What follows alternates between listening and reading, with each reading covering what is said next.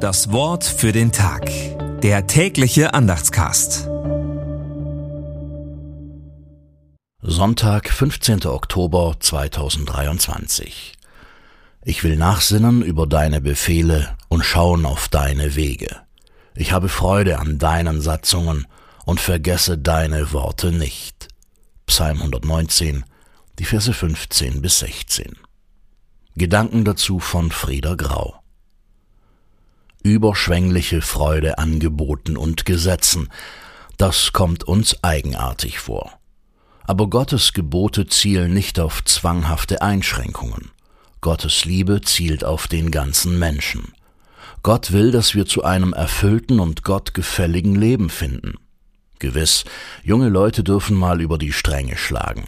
Der Psalmist aber ist überzeugt, ohne die Weisungen Gottes zerfranst ein Leben in Nebensächlichkeiten. Gottes Weisungen sind keine Spaßbremse, sondern vermitteln echte Freude und tiefen Genuss.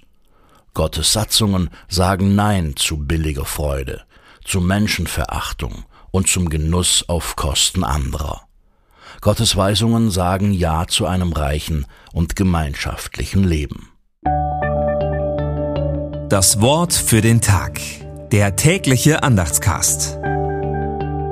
Präsentiert vom Evangelischen Gemeindeblatt für Württemberg. Mehr Infos in den Show Notes und unter www.evangelisches-gemeindeblatt.de.